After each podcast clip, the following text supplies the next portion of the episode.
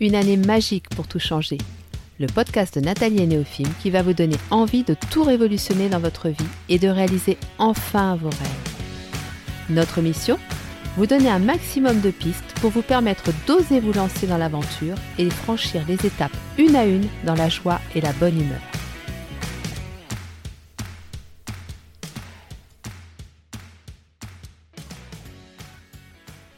Bonjour à tous et bienvenue sur le podcast de Nathalie et Néophime. Alors aujourd'hui, je vais traiter un thème assez particulier qui est la foi. C'est pas évident d'en parler euh, sans passer pour une illuminée, sans, euh, sans que les gens pensent qu'on a l'intention de faire du prosélytisme, des choses comme ça. C'est pas du tout, du tout mon intention. Mais euh, si je vous en parle aujourd'hui, j'ai mis du temps à en parler. pour tout vous dire, cet épisode il est en gestation depuis de nombreuses semaines, voire mois. Et à chaque fois, je repoussais un petit peu la chose parce que en parler avec justesse, euh, c'est vraiment compliqué, je trouve. Parce que forcément, on a tous des sensibilités différentes, on vient tous euh, d'univers différents, on a tous des expériences différentes et on ne va pas forcément mettre les mêmes mots sur euh, cette expérience. Pour autant, c'était vraiment important pour moi de vous en parler parce que dans tous les processus de changement de vie que j'ai vécu, eh bien les plus puissants sont arrivés après que j'ai développé et nourri ma foi. Donc euh, c'était pour moi pas cohérent que j'élude la chose euh, sous prétexte que bah voilà, c'était euh, peut-être un sujet un peu à risque entre guillemets.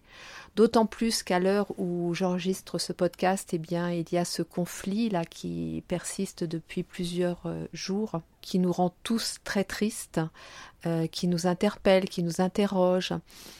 Et hum, moi, ce que j'aimerais déjà dire pour commencer, c'est que ce conflit n'a aucun lien avec la foi, d'une part, et j'irai même plus loin, il n'a aucun lien avec les religions. C'est vraiment un conflit politique.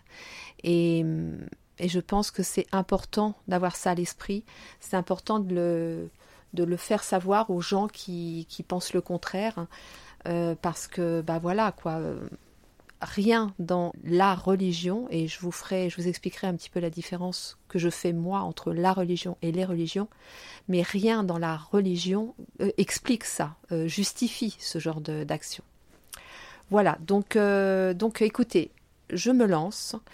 La chose que je voulais vous dire aussi, c'est que euh, contrairement aux autres épisodes, peut-être qui sont beaucoup plus structurés, beaucoup plus construits, peut-être que là vous allez avoir l'impression que, bah, que, je me laisse un peu porter. Et oui, c'est le cas.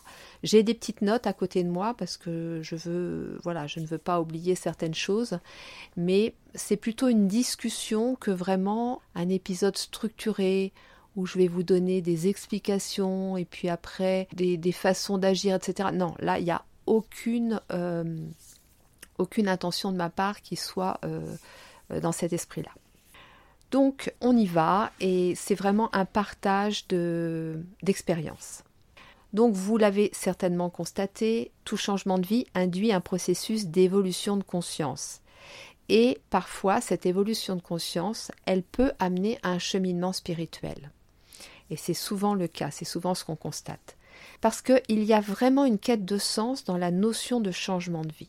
Quand on a envie de changer de vie, très souvent derrière, c'est parce qu'on ne trouve plus de sens à ce qu'on fait, à ce qu'on vit, euh, à la situation dans laquelle on est. Donc, euh, quand on touche à cette quête de sens, eh bien, il y a toujours un moment où la foi vient nous questionner.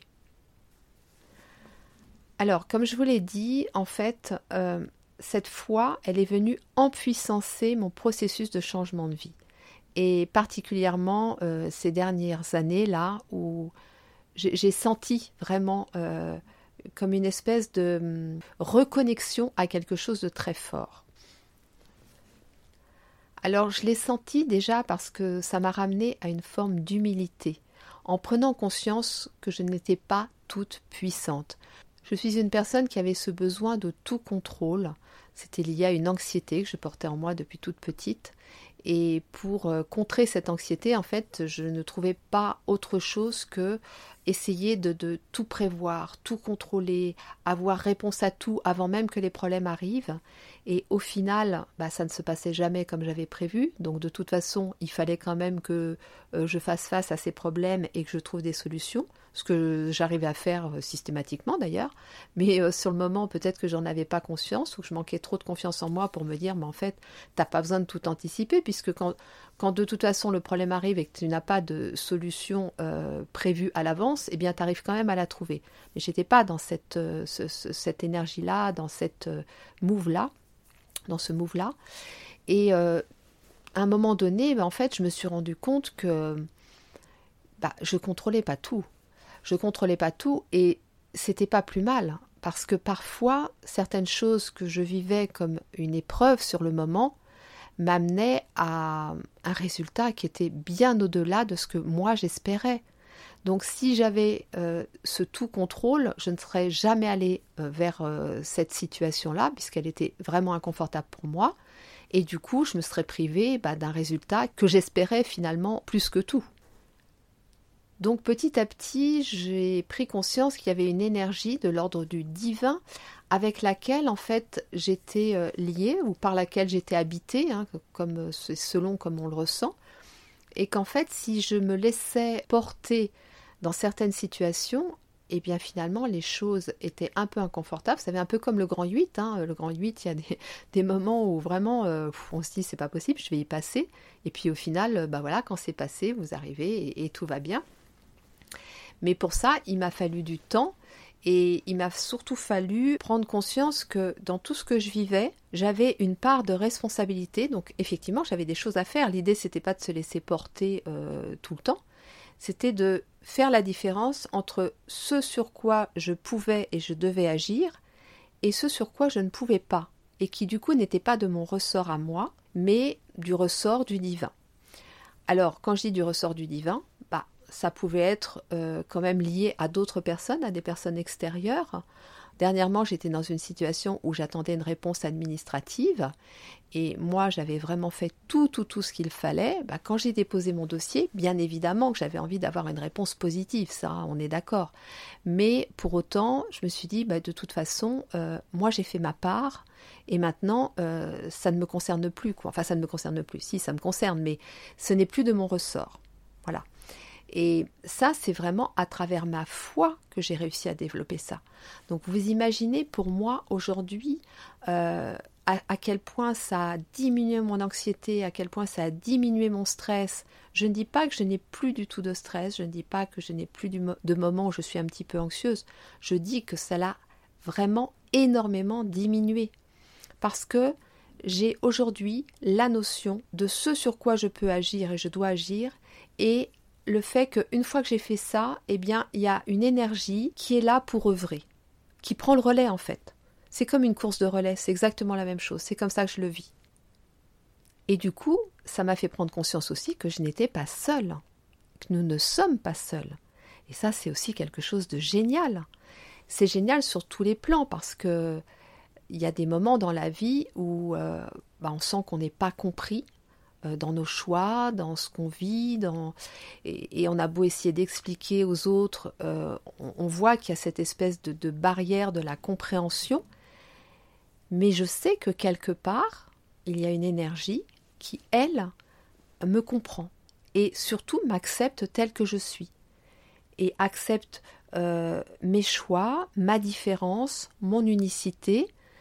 Voilà, je ne peux pas dire mieux que tel que je suis. Et ça, c'est aussi hyper libérateur.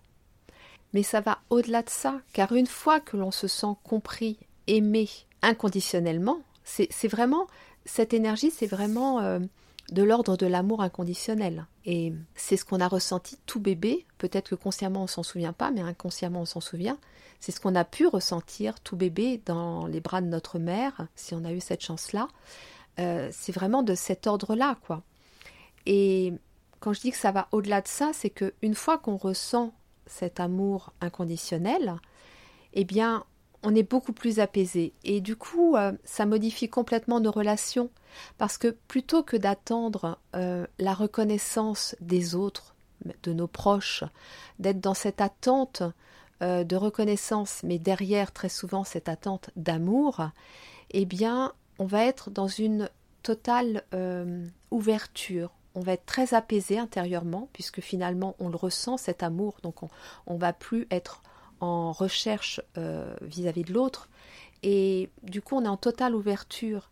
Et imaginez des relations où on n'est plus euh, l'un en face de l'autre à espérer, à attendre, à attendre vraiment intensément que l'autre nous aime comme on est, mais à plutôt se dire, mais en fait, euh, moi déjà, je sais que je suis aimé inconditionnellement par cette énergie, donc ça c'est à travers la foi, et du coup moi aussi, je m'accepte tel que je suis parce que si cette euh, puissance divine euh, m'aime, alors je suis digne d'être aimé. Donc être digne d'être aimé, ça veut dire que bah, moi-même, je peux aussi aimer les autres de cette façon-là, quoi. ça modifie complètement tous nos rapports, notre rapport à nous-mêmes et notre rapport aux autres. Donc du coup, cette confiance, ce lâcher-prise, cette paix intérieure, euh, cette paix dans les relations va nous amener à être plus coopératifs, plus solidaires. On ne va plus percevoir l'autre comme un étranger, mais comme euh, quelqu'un qui est digne d'être aimé au même titre que moi, je souhaite être aimé. Voilà. Et imaginez, là, dans ce conflit qui se vit actuellement, si on était dans cette foi. Euh, imaginez, il n'y aurait pas de conflit en fait. Et c'est pour ça que, je le répète, ce n'est pas un conflit lié aux religions ou lié à la religion, mais c'est un conflit politique. Et c'est pour ça aussi que je pense profondément que la foi nous rend plus responsables. Parce que à travers ce que je viens de vous dire, et à travers la foi, on prend conscience que oui, nous avons une part de responsabilité, et que c'est important que cette part, on la respecte, pour soi et pour les autres. Et à partir du moment où on va la respecter, eh bien, chacun va être à sa juste place en fait. Et il n'y aura pas de conflit d'intérêts ou de choses comme ça. Alors, je fais une parenthèse qui est très importante pour moi. La foi, je la rattache à la religion et non pas aux religions, au pluriel. Pourquoi? Parce que on voit bien aujourd'hui ce que dans l'inconscient collectif, ce que les gens s'autorisent à travers les religions et surtout à travers le fait de diviser la religion.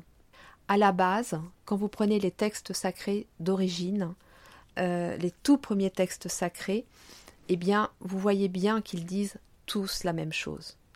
C'est juste que oui, nous vivons sur une planète qui est immense, avec des cultures différentes, avec des sensibilités différentes, avec des histoires différentes, des expériences différentes et chacun a reçu le même message, mais l'a retranscrit à travers sa propre personnalité. Et du coup, effectivement, ça a donné les religions, avec différents rythmes, avec différents dogmes, etc.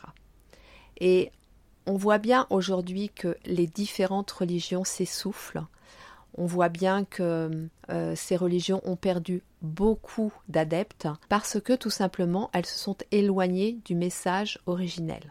Et vraiment, développer sa foi, c'est revenir à cette source-là. Alors oui, on a une part de nous qui est de l'ordre du sacré. C'est vraiment, je pense, important d'en avoir conscience. Se sentir aligné, se sentir réellement soi-même, se relier à notre soi, c'est vraiment avoir conscience de toutes les parts qui nous constituent. J'ai longtemps parlé de l'enfant intérieur, qui est une part de nous bah, qu'on oublie souvent, qu'on met de côté, qu'on n'écoute pas. Cette part, d'ailleurs, est très reliée au divin.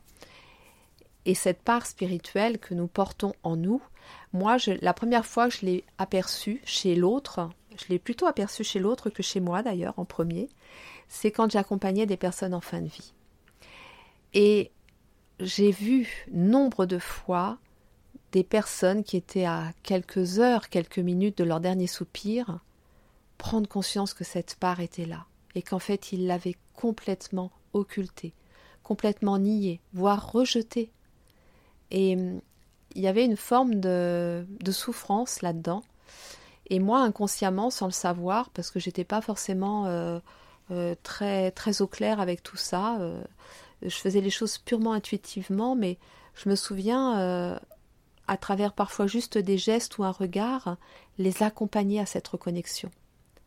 Parce que oui, passer de l'autre côté, en étant connecté à cette part de nous, c'est quelque chose qui est presque naturel en fait.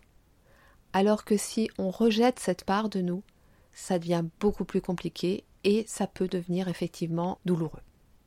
Quand je vous dis ça, c'est pas pour vous dire courez vous acheter une Bible ou un Coran ou une Torah parce que sinon euh, vos derniers jours vont être un cauchemar. C'est juste que hum, quand il y a des choses comme ça que vous expérimentez, que vous vivez, que, qui se passent sous vos yeux, forcément ça vient vous questionner. Et puis petit à petit, au cours de votre vie, bah, ça revient sous différentes formes. Et moi, c'est ce qui s'est passé pour moi. C'est-à-dire que ces accompagnements de fin de vie, j'avais une trentaine d'années quand je faisais ça, même parfois moins. Hein. J'ai commencé, j'étais infirmière à 21 ans. Bah oui, c'est venu me questionner, mais pour autant, euh, c'est pas à ce moment-là que je me suis reconnectée à ma foi. Il a fallu d'autres choses dans ma vie, d'autres étapes, d'autres compréhensions. Et quelque part, euh, je l'aime ce chemin que j'ai fait, même s'il a été long.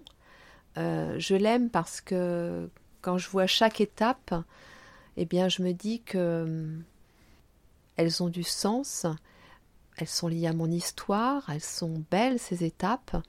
Et aujourd'hui, je, je, comprends, je comprends pourquoi je suis passée par euh, toutes ces étapes.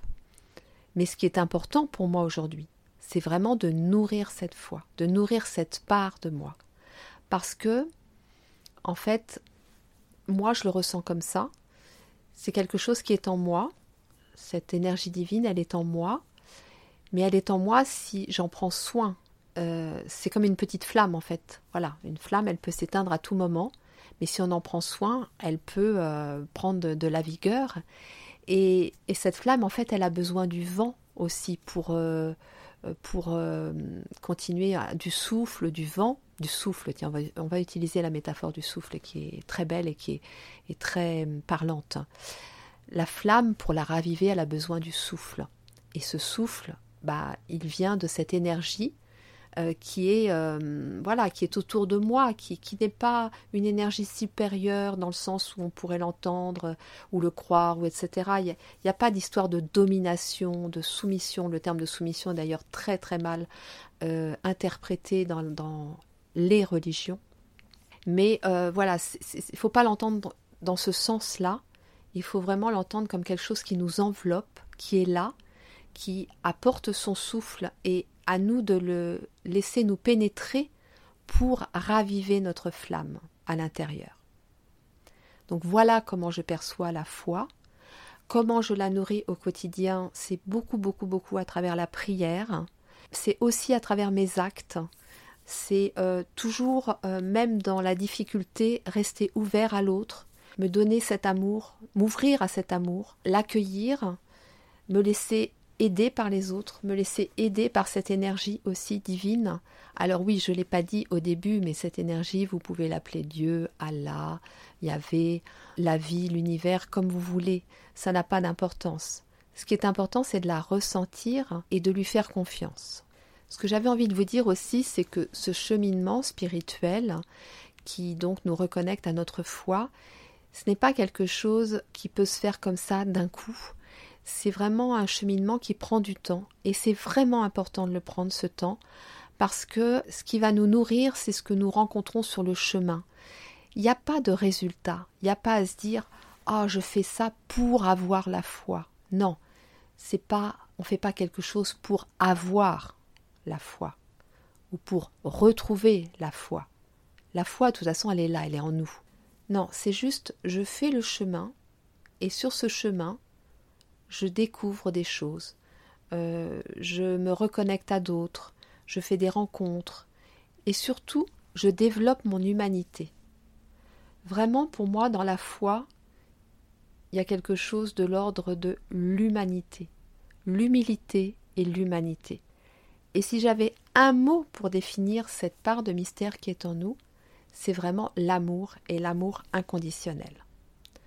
Donc vous voyez un petit peu ce qu'on vient toucher et ça n'a rien à voir avec des rites imposés, avec des visions imposées. Vraiment, autorisez-vous à ne pas être d'accord forcément avec tout ce qu'on va vous dire ou avec ce que vous allez lire, parce que je pense que le fait de ne pas être d'accord, ça veut dire qu'il y a quelque chose à approfondir. Ça veut dire qu'il va y avoir une quête, ça veut dire qu'il va y avoir plein de découvertes à faire par soi-même. Oui, cheminer vers la foi, c'est vraiment une aventure assez incroyable. Elle peut se faire à travers des rencontres, mais elle peut se faire aussi en partie seule. Moi, je sais que j'ai souvent des moments où j'ai besoin d'être seule parce que je vais faire des rencontres, du coup je vais échanger avec ces personnes, ces personnes vont me partager leur euh, perception de, cette foi, de leur foi, comment elles la vivent et comment elles l'incarnent. Parce que c'est important de l'incarner aussi la foi. C'est pas quelque chose d'intellectuel.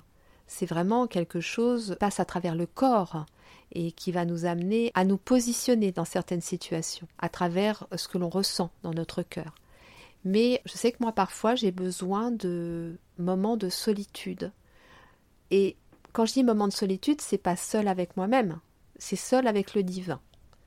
Donc euh, c'est pour ça que si vous vous dites oui mais moi j'ai pas envie d'aller à l'église, d'aller à la mosquée, j'ai plus envie, je l'ai fait et puis ça me parle plus, euh, je me retrouve pas dans, ce genre de, d'actes.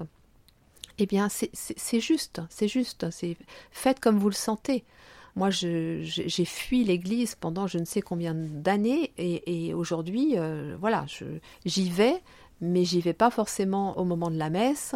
Et puis ça m'arrive d'aller aussi à la mosquée. Vraiment, quand je vous dis que c'est quelque chose de très personnel, c'est très personnel.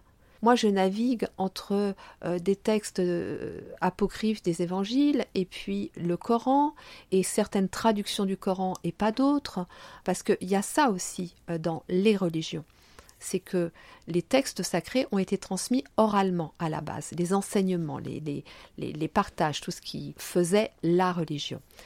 Religion qui veut dire relier, relier les hommes. Donc ces textes, à la base, sont là pour nous relier et non pas nous diviser comme on ne cesse de le faire en ce moment et depuis plusieurs années. Donc ces textes sacrés qui étaient là pour nous relier les uns aux autres ont été petit à petit euh, traduits à l'écrit, enfin retranscrits à l'écrit et puis dans différentes langues, et puis avec différentes sensibilités. Et il y a des langues qui sont très complexes, comme l'arabe en particulier, qui, euh, pour chaque consonne, peut avoir différents sens. Donc vous imaginez un mot qui a trois consonnes, le nombre de sens qu'on peut lui donner.